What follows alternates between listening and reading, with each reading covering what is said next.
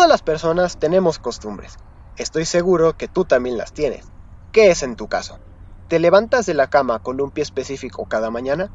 ¿Colocas primero el cereal y luego la leche o viceversa? ¿Te rascas o aprietas alguna parte del cuerpo cuando estás feliz, ansioso o enojado? Estas costumbres se han vuelto algo muy natural para ti, tanto que las haces sin siquiera darte cuenta de ello. Esto es el resultado de ti haciendo eso por un largo tiempo. Pero entonces, ¿qué sucede con aquellas cosas que no son costumbre para nosotros, en las que debemos ser conscientes para realizarlas y cuestan mucho más trabajo?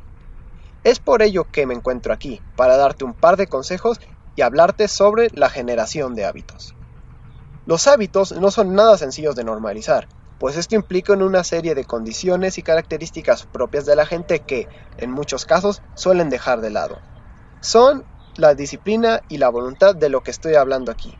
Muchas personas las suelen dejar de lado para empezar o seguir una rutina a las cuales no estaban acostumbradas.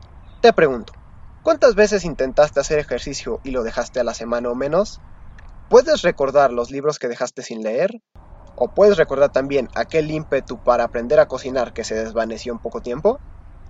No estoy diciendo que nada de esto te haga peor persona o que te debas sentir mal por ello. Por supuesto que es difícil generar hábitos y no todas las personas lo consiguen. Por ello, te daré un par de consejos para que empieces o continúes aquello que dejaste, por supuesto desde mi propia experiencia. Primero, Fija un día y hora específicas para la actividad. Tener un horario en el calendario hará que la actividad se encuentre presente en tu mente y no se te olvide. Segundo, empieza de menos a más. Inicia con cosas pequeñas y fáciles. Trata de no obtener estrés por intentar algo que, en ese momento, está fuera de tu capacidad. Esto podría llevarte al enojo y después al abandono. Tercero, evita las distracciones. En cuanto llegue el momento de empezar con tu actividad, Evita las cosas que sepas que pueden atraer tu atención y desviarte de lo que estabas a punto de hacer, como las redes sociales, ver una película, etc.